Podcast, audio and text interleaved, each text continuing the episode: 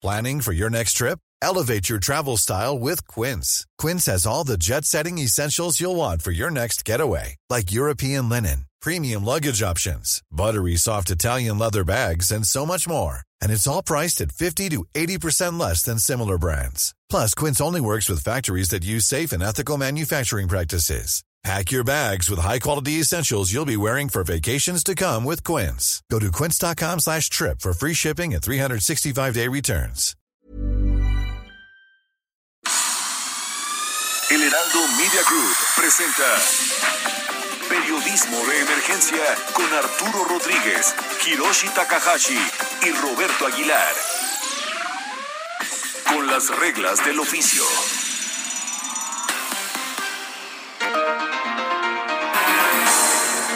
Buenos días, qué gusto saludarle. Ya estamos aquí en cabina. Yo soy Arturo Rodríguez. Estamos eh, como cada sábado y cada domingo en periodismo de emergencia. Está aquí en cabina Hiroshi Takahashi. Buen día. Arturo, muy buenos días. Qué bueno que ya andas acá en cabina de regreso desde el norte. Mónica Reyes, muchísimas gracias. Muy buenos días. Buenos días. Estamos platicando de cómo vamos a arrancar esta semana y también saludamos a Roberto Aguilar desde Oaxaca.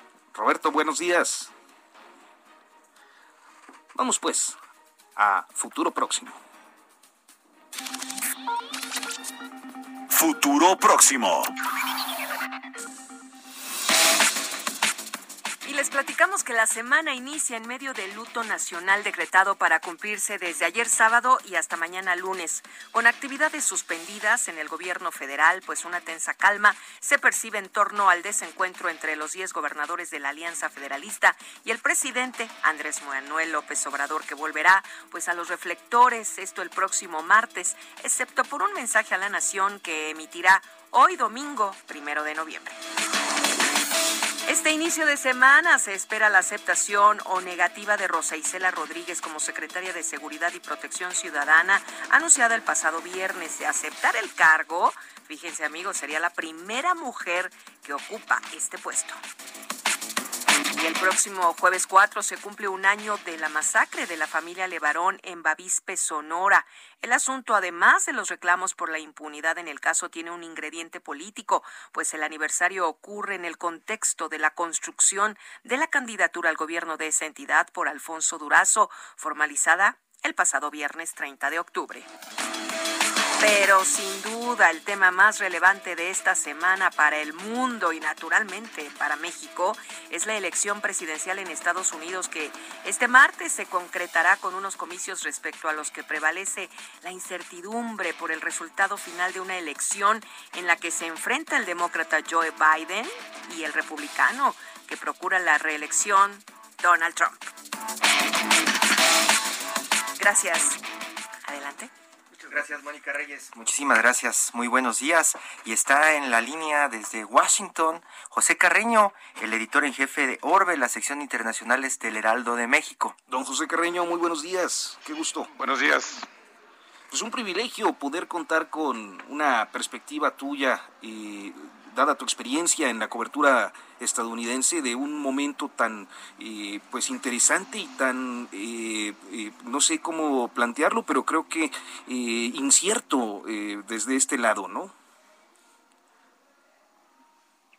¿Qué es, ¿Qué es lo que está pasando con, con, la elección? Vemos las encuestas y también vemos un, un buen nivel de incertidumbre, José Carreño. Hay, hay efectivamente, efectivamente muchísima incertidumbre. La, las- el problema aquí no es tanto la falta de confianza en que vaya a ganar Joe Biden. La realidad es que todo el mundo tiene miedo de lo que vaya a hacer el presidente Donald Trump para impedirlo o para tratar de bloquear esa victoria. El problema número uno es Trump nunca ha pasado del 50% de aprobación.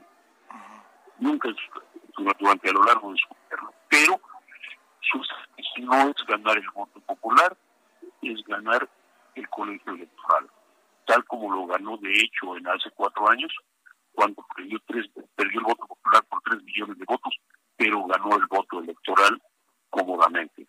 Y es lo que planea ahora. ¿Cómo se, ¿Cuál es el plan que los demócratas? Que, eh, dado que más de 80 millones de personas han votado por adelantado, tratar de cuestionar todos los votos, va a tratar de cuestionar, de literalmente hacer un examen de voto por voto y casilla por casilla, hasta tratar de bloquear eh, todos los votos posibles, tratar de cuestionarlos, de, y evitar que lleguen a convertirse en una victoria para los demócratas, especialmente en estados como los llamados estados de Sadra, Wisconsin, Minnesota, Pensilvania, Ohio, Carolina y curiosamente Florida y Texas. Uno de los problemas... se va a jugar el... ¿Perdón? Pepe, buenos días. Uno de los problemas que se está viendo y están reflejando todos los medios, no solamente estadounidenses, tiene que ver con que están eh, eh, más allá de avisorando las encuestas que gane eh, Biden, están avisorando que Donald Trump no va a aceptar un resultado adverso. Lo que están diciendo es que Donald Trump y su equipo legal están preparados para dar la batalla pues en los siguientes meses para tratar de revertir un resultado adverso. Ese, es exactamente, hay, hay, el temor es doble. Temores por un lado en, lo que llaman el, lo que podemos llamar el periodo postelectoral, que va a ser literalmente un examen de, pues, como decimos en México, voto por voto y casilla por casilla. en segundo lugar, la apelación, el, el apelar, pues tal vez a, a, la amenaza de grupos armados o a la amenaza de estos, de estos grupos que de alguna forma son muy partidarios de Donald Trump que se han exhibido incluso hostigando a caravanas demócratas en Texas, que se han exhibido apareciendo armados en las casillas. Entonces, es parte, es parte de los temores que hay en este momento. el temor no está en la victoria, sino en la sino en, en lo que haga Trump para evitarlo. Roberto Aguilar desde Oaxaca. ¿Qué tal, eh, José? Pues también los mercados han estado bastante indecisos, déjame utilizar esa palabra, por el tema de esta preocupación que bien mencionaste tú y también Hiroshi, porque pues están muy cautelosos hoy, más preocupados quizás por el tema de la vacuna y el tema de este paquete de estímulo económico que se retrasó. Eh, yo creo que precipitado, bueno, se hizo, pues eh, se planeó hacerlo justamente después del proceso electoral, José. El, aquí el miedo se refiere específicamente al proceso electoral y el impacto que tiene la vacuna y el COVID. Pero no, no por la vacuna, el, el, el impacto del COVID ya está presentado, está presente, está uh, incluido en, la, en, la, en, las variables de la, votación del, próximo martes. El problema está en los 80, 90 millones de votos que ya han sido depositados este, el problema está en qué van a hacer para tratar de anularlos o, hacerlos o hacerlos de lado. Esa es la gran preocupación.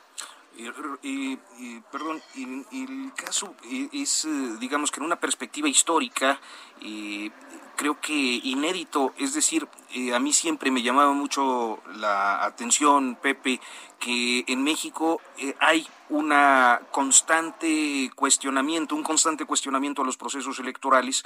Eh, en cada ocasión se acusa fraude electoral, muchas veces hay conflicto postelectoral, sea cual sea el tipo de elección, pero en los Estados Unidos pareciera haber una institucionalidad en materia electoral que termina siempre resolviéndose. Yo pienso, no sé, en la elección de Bush, me parece que el caso de Florida en el 2000, pero nunca eh, con una, eh, digamos, eh, incertidumbre de conflicto postelectoral como en esta ocasión, a menos que, que digo, tú que conoces bien estos procesos, seguro tienes una perspectiva más amplia. Mira, yo lo de esta manera, pero permíteme ah, decir que llevo, esta sería la, la décima elección de Estados Unidos que cubro. Nunca había visto una división tan grande, una polarización tan grande. Nunca había visto tanta desconfianza entre, entre los propios estadounidenses. Esto es, no es una desconfianza que va más allá del confío o no confío en el proceso, sino es en el sentido de si gana Biden nos va a llevar al socialismo, si gana Trump nos va a llevar a la dictadura es así, eh, eh una cuestión muy, francamente, muy extrema. Y eso es lo que están calificando las, eh, las elecciones ahora. Esa sensación de polarización, esa, sensación de división, en la que prácticamente no hay punto de entendimiento. Hay un 30, 40, alrededor del 40% de los estadounidenses que va a votar por Trump, no importa lo que haga o diga, no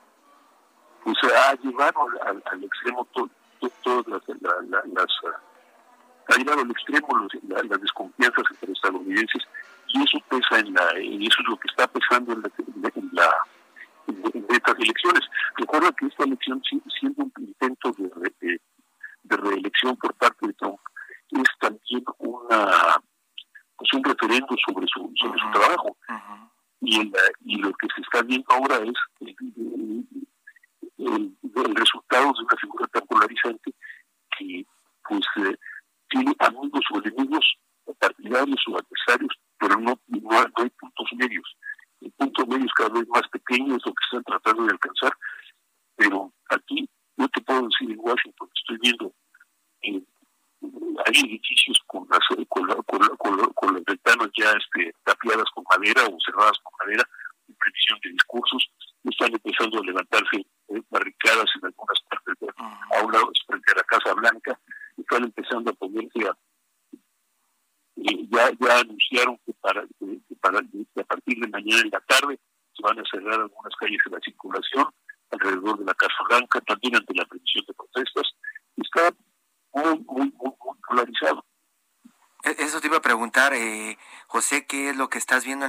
porque tuvimos el anuncio hace unos días de Walmart Stores que estaba dejando de vender armas precisamente por el temor que tenía de que algunos alzamientos se presentaran en caso de que fuera adversa la elección para Donald Trump en algunos estados, estados donde lo apoyan mucho. Eh, además de eso que estás viendo allá en Washington, eh, ¿cuál es el sentir de la gente? Pues eh, nosotros tenemos en, en el horizonte Washington como una ciudad muy sofisticada en donde están como la mayoría de los estadounidenses educados pero si está pasando esto, pues también eh, da cuenta de otros eh, fenómenos que seguramente estás observando allá, ¿no, José? Mira, pues, estamos, eh, eh, a, mí me hablaba una persona, una, una amiga mía, una persona que conozco hace años,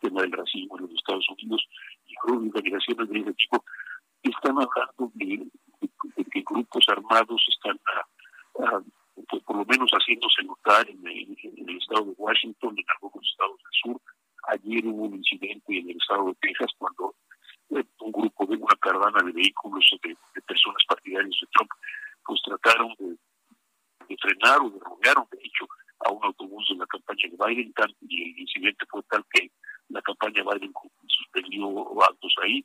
Eh, estamos viendo muchas, muchas situaciones que no se veían. Uh -huh. Es parte de la desconfianza, es parte de, pues, de, de, de esa emoción no, no, no es necesariamente de, de, eh, eh, de, una emocionalidad extrema en estas elecciones. No las veo así, no las vi así.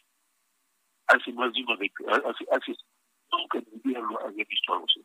Nunca en tu vida habías visto algo así, Pepe, y has cubierto, has estado presente en 10 elecciones. Gente armada, imagínate, es, como regresarnos aquí a la elección de Ávila Camacho con Estaba leyendo, Santos echando bala. O no sí, sí, en La Nación, por ejemplo, y en la tercera de Chile hablaban de la latinoamericación, latinoamericación algo así, ¿no? La bolivialización, ¿no? De, de las elecciones de Estados Unidos, ¿no? La mexicanización de las elecciones estadounidenses. Pues, eh, Pepe Carreño, te agradecemos mucho que nos hayas tomado esta llamada, esta posibilidad de compartirnos tus experiencias y, tu perspectiva de una elección inédita, histórica, que además tiene yo creo que a buena parte del mundo, no solo a los estadounidenses en vilo. Mira, pues, estamos muchos, muchos, muchos preocupados, la verdad, muchos, no solo los americanos. Esto es importante para todos porque pues, para bien o para mal sigue siendo la mayor potencia del mundo. Pues un abrazo, Pepe, hasta Washington. Cuídate mucho, cuídate mucho, no te acerques a las barricadas y estamos pendientes. en una de esas, este, sigue reportando durante el próximo mes desde Washington. Abrazote. un abrazo. Gracias, José. Muy buenos días. Hasta pronto. Roberto Aguilar, ¿qué andas haciendo en Oaxaca? Fíjate que eh, rapidísimo les cuento de institutos tecnológicos que tiene 13, 13 Oaxaca, visitamos una de ellas, avanzas en el tema de tecnología. Roberto, creo que tenemos una falla en la comunicación. Vamos rápidamente, Hirochi, no sé si quieras comentarnos, presentar esta entrevista. Sí, en la semana eh, eh, platicamos con Néstor García Canclini, este referente desde hace más de tres décadas, eh, cuando, cuando hablamos de globalización, de consumismo, de interculturalidad en América Latina. Hablamos de Néstor García Canclini, eh, quien que ha pasado por la universidad en las áreas sociales, no ha tenido de pronto que recalar en culturas híbridas, ese libro de Néstor García Canclini. Y también pues habla mucho, ustedes saben muy bien, de lo local, lo global y de las culturas juveniles. Vamos a escuchar un fragmento de esta charla que sostuvo Alejandro Castro con Néstor García Canclini a propósito de la presentación de un nuevo libro de este autor y este tan respetado estudioso de la comunicación.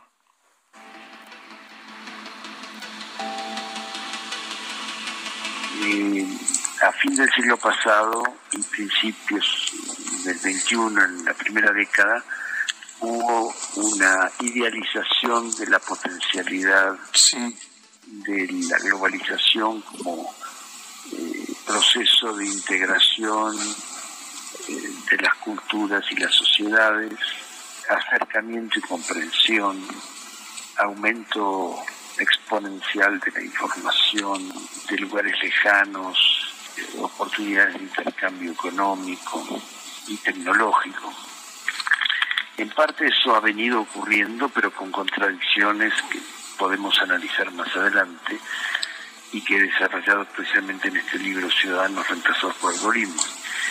Sin embargo, no podemos eh, eh, examinar esas contradicciones sin ver que mm, los efectos negativos o contradictorios, conflictivos, digamos, de esta globalización han generado reacciones de repliegue de las naciones, de los grupos y los individuos. Parte de lo que estamos comprobando en los últimos años es que la globalización trae una intensificación de la interculturalidad y muchas veces eh, cuesta convivir con los diferentes. Y hay que aprender nuevas lenguas, no solo los que los otros aprendan las nuestras.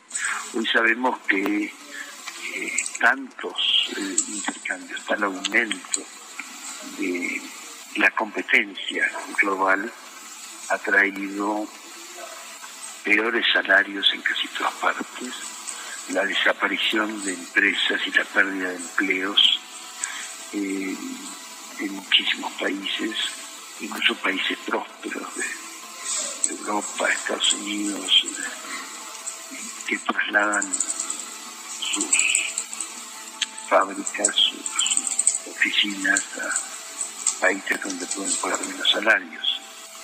Entonces hay un conjunto de contradicciones eh, que en parte los científicos sociales estamos comprobándolo todo el tiempo que a mayor intensificación de los intercambios, a mayor expansión global de las empresas, como se ve notoriamente en el caso de las eh, aplicaciones o las corporaciones digitales, hay que aprender a convivir con lo diferente. Pero la situación de los jóvenes es particularmente elocuente de estas porque eh, muchos científicos sociales lo hemos estudiado en México, por lo menos desde el 2005, cuando se hizo la segunda encuesta nacional de juventud y apareció la evidencia de que la informalidad era un rasgo predominante en las condiciones laborales y en la vida cotidiana, también en el consumo. Eh, la mayoría estamos padeciendo informalidad, aumenta la arbitrariedad en las relaciones sociales internacionales eh, y nacionales. Eh, los jóvenes han perdido la posibilidad de construir carreras, trabajan por proyectos discontinuos, eh, en la mayoría de los casos, sin atención médica garantizada. Eh, esto tiene consecuencias políticas también eh, fuertes, porque la despolitización de la que tanto se habla de los jóvenes tiene que ver no solo con haber sido estafados o haber hecho la experiencia de sus propios padres de traiciones de los partidos que llegan con ciertos programas que buscan el voto y luego lo incumplen, sino con una percepción del tiempo vital diferente. Los jóvenes tenían la sensación de que no había ningún futuro claro a dos, tres años. Entonces ¿Qué sentido puede tener elegir un presidente para seis años, elegir diputados para tres o cuatro? Eh, son tiempos imprevisibles, periodos eh, que ya se han descompuesto en las biografías personales. Hay muchos de estos sectores descontentos no se han desentendido de la política que no, han optado por recluirse. Queremos hacer nuevas formas de organización comunitaria y también internacional, donde la vida sea diferente, donde haya derechos. Pero hay otras vías de organización, de logros, que muchas veces no son escuchadas. Ahora en la pandemia ha habido otros episodios gente que nunca se había organizado. Dice voy a reunirme con los de mi propia calle o mi colonia para comprar productos más sanos, orgánicos. Ya existen en algunos países eh, redes alternativas. Telegram efectivamente es una, pero no la única. Eh, sociedades de acceso abierto, eh, de circulación de información alterna, organizarse de modo alternativo para no quedar apresado en, las instituciones o en las redes que nos traicionan.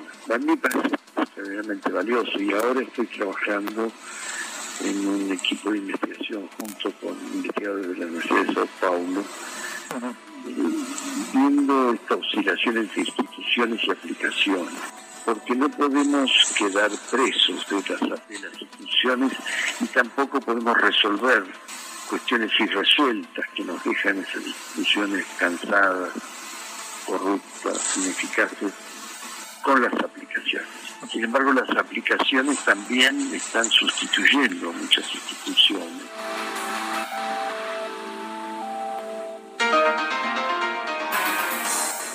Eso fue Néstor García Canclini a propósito de su más reciente libro Ciudadanos reemplazados por algoritmos. Vamos a hacer una pausa y continuamos en Periodismo de Emergencia.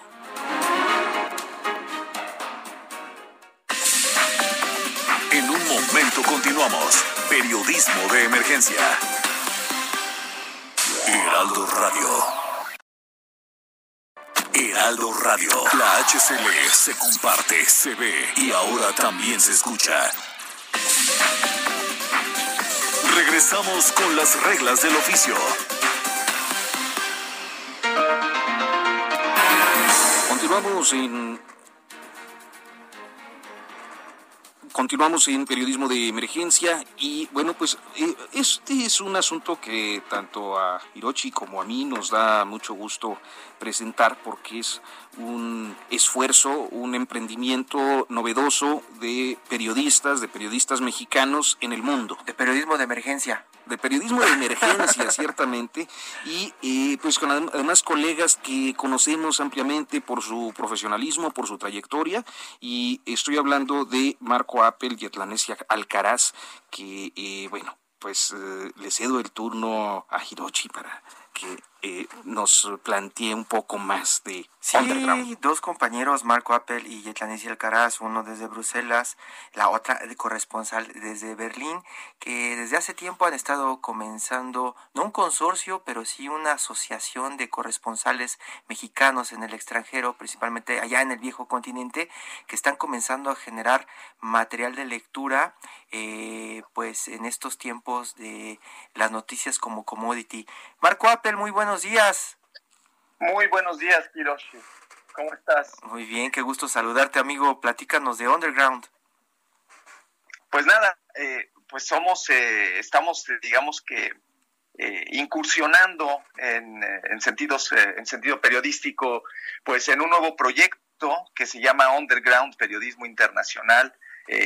pues estoy yo, Marco Apple, acompañado de mi colega en Berlín, la ex corresponsal de proceso, Tetlanesi Alcaraz, y juntos pues hemos eh, construido, creado, conceptualizado este, lo que será un nuevo portal que, digital que va a, eh, a ofrecer a los lectores mexicanos sobre todo, también latinoamericanos en general, pero va dirigido muy mucho al mercado mexicano de informaciones de carácter internacional reportajes, estamos hablando de crónicas, estamos hablando de entrevistas, que, que no serían eh, materiales, pues, eh, como estamos acostumbrados en muchos medios eh, mexicanos, de, pues, de que sea la información inmediata o que obedezca a coyunturas, sino más bien como materiales, contenidos más trabajados, con más tiempo, que ofrezcan un marco mucho más profundo de la información internacional porque vemos que pues hay un espacio ahí en, pues en el panorama mediático mexicano que no se ha explotado lo suficiente, según nos parece a nosotros, que es la información internacional. Entonces, es, de eso se trata el, el, proyecto de Underground Periodismo Internacional, Hiroshi. Marco Apple, te saluda Arturo Rodríguez y colega. Pues, Hola Arturo. qué gusto. Fíjate que eh, hace unos días compartían ustedes en pues las nuevas redes sociales de Underground, un planteamiento que me parece muy interesante eh, abordar contigo esta mañana, y es eh, por qué es importante la información internacional para México. Bueno, es importante porque es eh, parte de, de la, una oferta moderna que hay actualmente, que sigue, bueno, siempre ha sido importante, pero es importante porque justamente la estamos perdiendo en muchos medios, eh, sobre todo en los de nuestra región latinoamericana. Es importante porque no contamos, desde nuestro punto de vista, con la suficiente información del mundo que nos haga a los lectores eh, pues saber qué es lo que está pasando, pero no solo lo que está pasando a nivel de eventos, ¿no? Si hay un incendio, si hay un accidente, si hay una elección, sino en realidad conocer los procesos informativos, lo que está verdaderamente pasando en los países lejanos. Muchas veces ni siquiera conocemos en México, por ejemplo, lo que pasa alrededor de, nuestro país, bueno, a excepción de Estados Unidos, pero para abajo muy poco, ¿no? Nosotros pensamos que eh, conocer lo que está pasando en otros países también nos ayuda a, dimensionar nuestra propia realidad, darnos cuenta que nuestros problemas a lo mejor no son únicos, que existen en otros países y que a lo mejor ya los han ah, resuelto o los están resolviendo de ciertas maneras que nos ayudarían a nosotros también a poderlos resolver, a, dimensionar exactamente cuál es mm, nuestra problemática, no solo social, económica, también cultural, eh, política. ¿No? Muchas veces nos preguntamos, bueno, eh, en realidad será, pensamos, ¿no? Más bien que los problemas que aquejan a, los mexicanos a lo mejor son singulares o son únicos, pero no. Nos damos cuenta cuando vemos una buenas, digamos, buen, medios que tienen una cobertura mucho más amplia, que en realidad se parecen a lo que están viviendo incluso en países europeos, ¿no?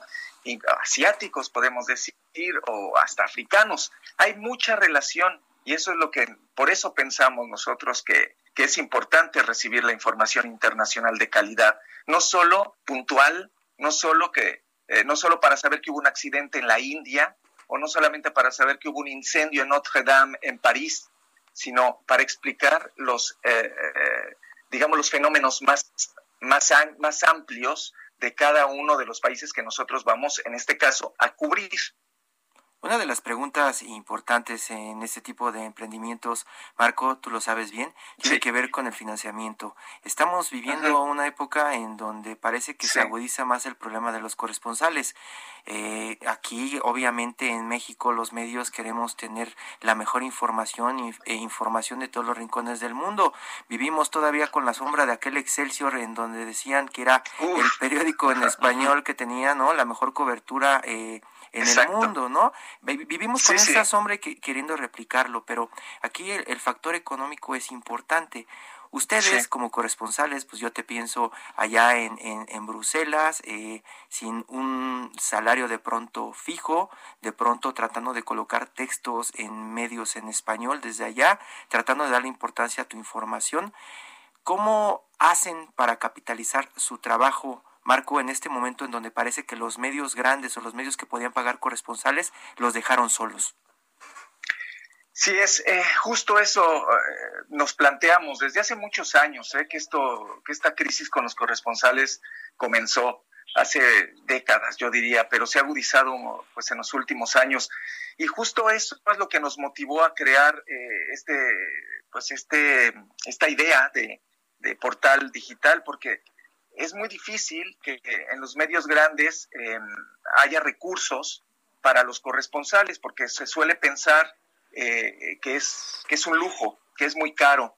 Eh, nosotros obviamente no estamos de acuerdo por varias razones que, bueno, sería muy largo platicarlas. E-, esa es, la percepción, esa es la percepción que nos dejó Notimex, Marco.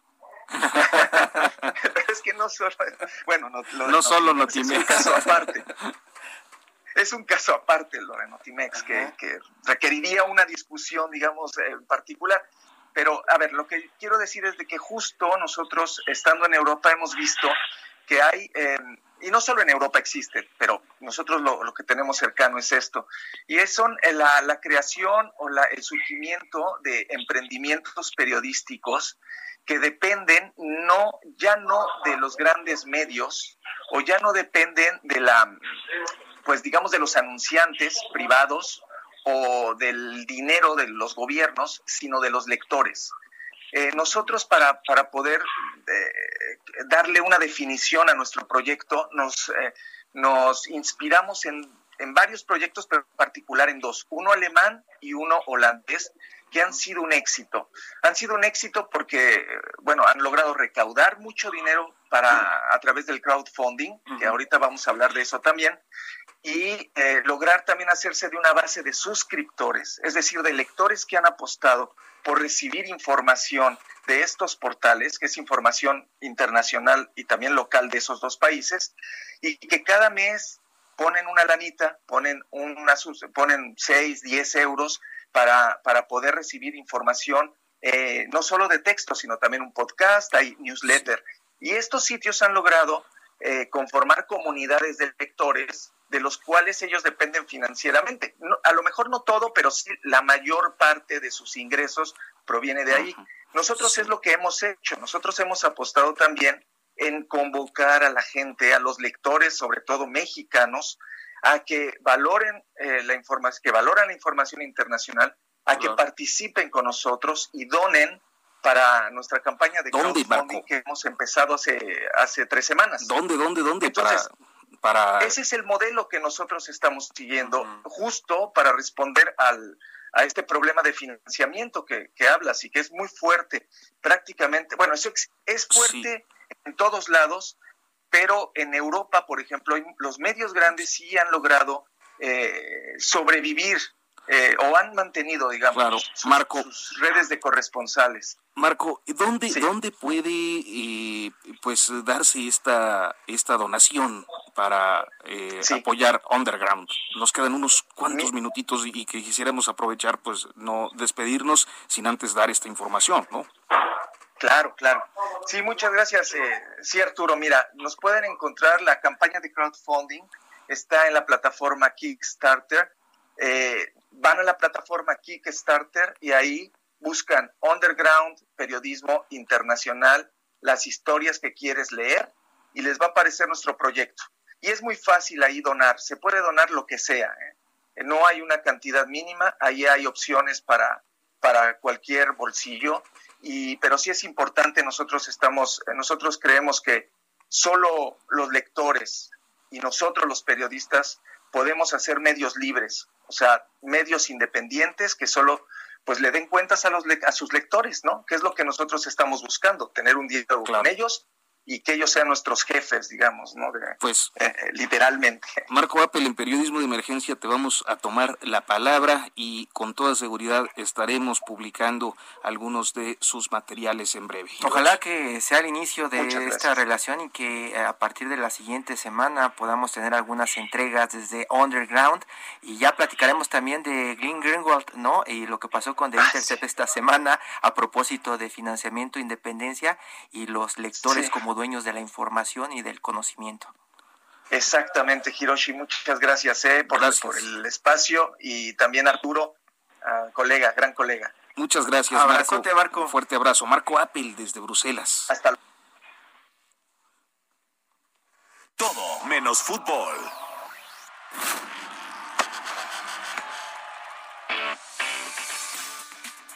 Pues eh, llegamos ya a nuestra sección Todo Menos Fútbol. Roberto Aguilar desde Oaxaca. Perdón que hemos tenido eh, pues poca interac ¿cómo se dice? interacción el día de hoy. Ya fue a ponerle 20 pesos a, su teléfono. Qué bárbaro. Hemos sido víctimas del tema de la comunicación.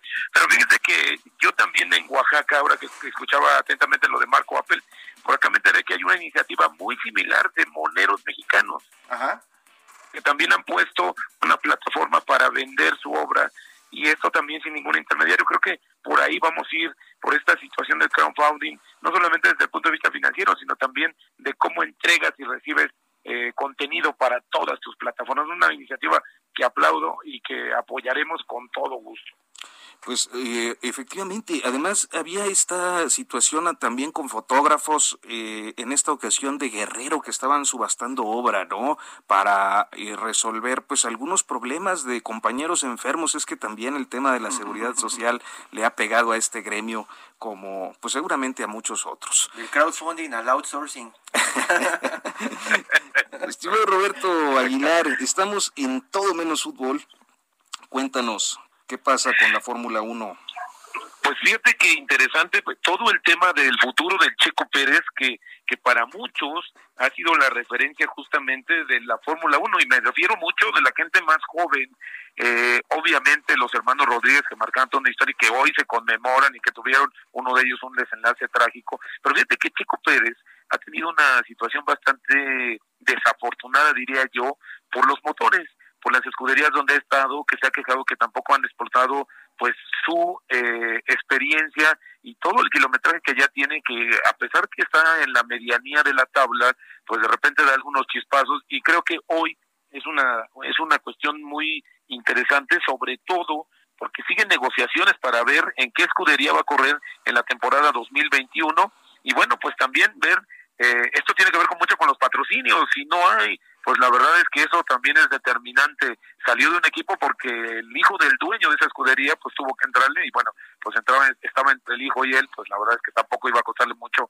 la decisión. Así es que hoy eh, está pues en suspenso, diríamos, o, y todavía muy indecisa el, eh, el futuro de Checo Pérez en las escuderías internacionales. Y el futuro político del papá que quiere ser gobernador de Jalisco, ¿no? Eso sí, no hay que olvidarlo porque es una correlación. Por más que se abstenga al final del día, siempre vamos a encontrar un, ahí, un hilo o donde se ilvane esta relación. Porque estuvo muy apoyado también por la gente de, la telefónica más importante de este país por mucho tiempo. Lo, eh, eh, eh, ellos fueron los que lo impulsaron y lo pusieron en un nivel distinto y o, diferente a nivel global y hoy, bueno, pues pareciera que ya también la vida de los corredores es muy muy efímera, ¿no? Eso también hay que considerarlo, así es que tampoco le quedan muchos años eh, de vida eh, activa como corredor profesional de Fórmula 1. ¿Cuál es más o menos la edad promedio, Roberto? Yo no tengo muchos referentes del automovilismo.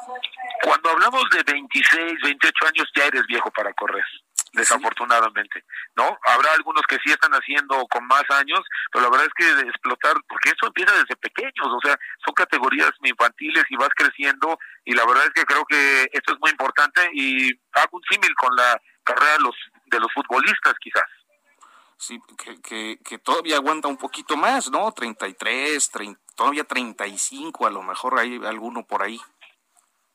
Exacto, todavía hemos visto pues situaciones extremas, de, sobre todo de porteros, que son los que se desgastan menos. Yo mi escasa eh, mi escaso conocimiento futbolístico, pero sí he visto que los porteros son los que no se desgastan por lo menos tanto y que tienen un poquito más de vida.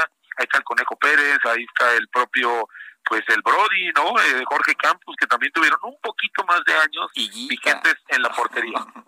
Pues sí, uno de, la, de, los pretextos que teníamos para platicar contigo, Roberto, hoy tenía que ver con Sergio El Checo Pérez, que todavía no tiene claro su, su futuro en la Fórmula 1 y es un deporte que no es fútbol y que está pues lleno de negocios, ¿no? Alrededor de, de, los patrocinios más importantes del mundo. Como bien mencionas, el hombre más rico de este país patrocina la, las carreras y a los corredores, ¿no? Eh, la marca de relojes es una marca de relojes importante, está ahí, los dueños de tecnología están ahí. Parece, eh, Roberto, que es un deporte para ricos, ¿no? Bueno, pues eh, por la situación y por lo que tendrías que bueno, no vas a vivir de la taquilla, eso es un hecho, pero lo que sí puede suceder es que a través de los patrocinios, pues como tú dices, sean las marcas que quieren, que las más grandes e importantes, y después de son globales y después se va aterrizando en cada país donde se hace eh, la carrera, donde se hacen los circuitos. Así es que creo que esta es una decisión o eh, que no corresponde necesariamente a las intenciones de promover el, el espectáculo y sí, pues es de ni modo, mi estimado Hiroshi. es una, yo te he visto ahí bastantes veces, entonces creo que sabemos de lo que estamos hablando, Hiroshi. Oye, Roberto, ¿y, y esto era solamente pretexto para platicar acerca de lo que andas haciendo allá en Oaxaca? Eh, te fuiste, te fuiste de nuestro enviado, pero no has mandado nota.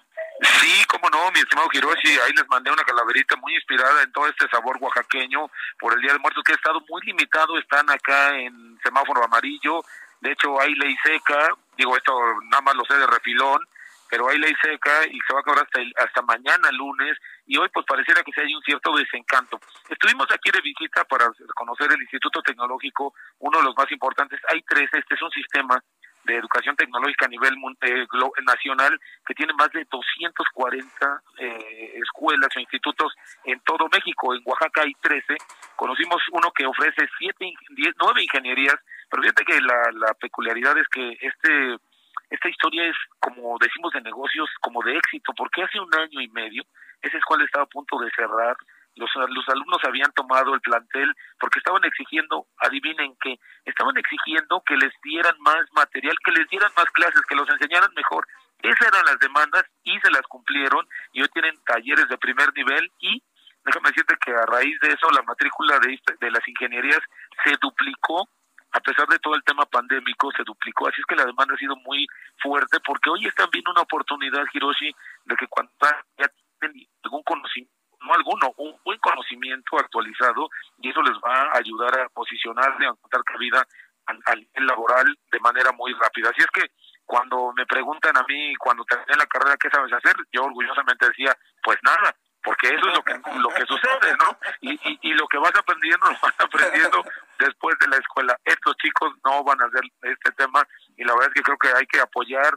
Me, hicimos un recorrido, conocimos a muchos. No, no, es una cuestión, yo creo, una historia bastante interesante y como te, decía, les decía, de éxito y que vale la pena contar.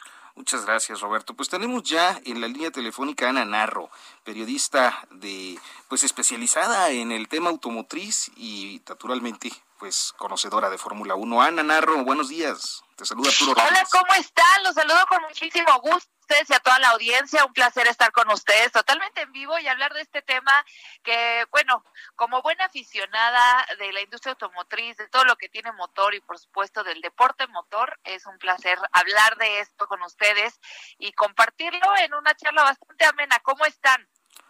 Pues eh, bien, Ana, eh, interesados porque debemos admitir que contra los prejuicios eh, y los clichés en esta cabina hay dos hombres que no saben absolutamente nada de automovilismo y una mujer enlazada que es experta. pues miren, no hay que ser expertos para amar el sonido del, del motor, ¿no? Yo siempre he considerado que, que pues a, la hora de, escuchar, de escuchar rugir un motor, algo, la piel se te enchina, algo pasa, ¿no? Hasta volteas a ver, no tienes que ser experto, mientras que te guste el deporte y por supuesto tengas amor por tu país y verlo triunfar en cualquier tipo de ámbito, pues eso es suficiente. Sinceramente, eh, y te quiero preguntar, eh, Ana, ¿Checo Pérez es un gran representante de México en las carreras? Pues yo creo que sí, yo creo que yo creo que Checo ahorita está poniendo el nombre de México muy en alto. Eh, se ha hablado muchísimo, ¿no? Yo creo que mucha gente puede llegar a juzgar la carrera de cualquier deportista y desde afuera es súper fácil, ¿no? Decir, ay, si hubiera hecho esto, hubiera hasta en el fútbol, ¿no? Sí, te lo pregunto este porque no sabemos nada de autos y yo las notas que llego a leer del checo es lugar 11, lugar 10, casi entra, eh, lugar 3, ¿no? Lugar 7 y la lluvia lo afectó. Entonces yo me pregunto eso, eh, ¿por qué le hacemos tanto, tanto eh, show, por qué lo admiramos tanto? Si de pronto dentro de nuestro sistema de medición al éxito un 7 o un 11, pues no es un buen resultado, ¿no? Bueno, por eso te pregunto. No, no, no, es un gran resultado. A ver, estamos hablando de pues la máxima exponencia del deporte eh, en cuestión automovilística eh, a nivel mundial. Checo está representando a México ante grandes pilotos, o sea, no no estamos hablando de algo es tan fácil, ¿no? Eh, y, y, la mayoría de, pues, de las notas o las noticias que salen, eh, se me hace que juzgan demasiado fuerte a, a, un mexicano que de verdad está en una lucha constante. La Fórmula 1, recordemos que eh, como cualquier deporte es en equipo y se requiere de una estrategia bien hecha para poder obtener resultados. Y en cada carrera de la Fórmula 1 tú obtienes, vas obteniendo puntajes, ¿no? Y Checo Pérez está dentro del top está dentro del top pilotos de una pues de, pues de una un deporte que es a nivel mundial no y nos representa orgullosamente. Yo creo que cualquier resultado que da Checo Pérez en la mayoría casi siempre queda arriba del en el 10 en los primeros 10 las primeras 10 posiciones de la Fórmula 1 son las más importantes y Checo siempre está ahí. Apenas lo acabamos de ver deslumbrar y quedar en una cuarta posición a dos de quedar en el podio eh, detrás de, de Daniel Richardo en una, la verdad estuvo muy competida esa carrera, fue hace dos carreras si, si no me equivoco, y lo hemos visto constantemente repuntar posiciones a pesar de la adversidad. En la última carrera, al inicio de la carrera, tuvo un despiste, ahí tuvo un pequeño choque con otro piloto y al inicio terminó en la última posición hasta atrás y logró levantar y eh, terminar en una posición bastante buena, en la séptima posición. Y eso es de verdad este, remontar en una carrera donde la la, la, velocidad es la que premia, pues es bastante importante. Así que hay que estar orgullosos, hay que estar orgullosos de lo que está haciendo Checo Pérez. Aparte, ahorita justamente tiene todo en contra, hasta el equipo siento a veces, este porque pues ya eh, le andan diciendo gracias por participar, ¿no? Ana Narro, muchísimas gracias, se nos acabó el tiempo. Te agradezco mucho que nos hayas aceptado el enlace. Qué pena Esta, esta no, no te preocupes, un placer. Cuando quieran nos aventamos otra plática. Saludos a todo el auditorio, estén muy pendientes de la información. Ahí me pueden seguir en mis redes sociales, arroba Ana Narro. Estoy a sus órdenes. Muchas gracias, Ana. Buenos días. Nos vamos, tenemos una calaverita de Roberto Aguilar para no perder eh, la tradición en esta fecha. Desde Oaxaca, gracias.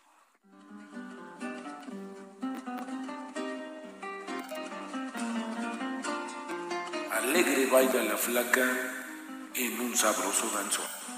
Es que por fin logró meter en su costal al presidente Andrés Manuel López Obrador, quien ya no pudo acabar con su cuarta transformación. El velorio fue muy sencillo, sin piquete y menos botana, y es que hasta la tumba se llevó su famosa austeridad republicana. Muchos celebran, otros lloran y hay peleas callejeras. Y todos nos preguntamos qué será ahora de las famosas mañaneras. Se fue un hombre que insistió en ser presidente y ahora desde la tumba ya organiza el juego, el de la pelota caliente. Esto fue Periodismo de Emergencia, con las reglas del oficio.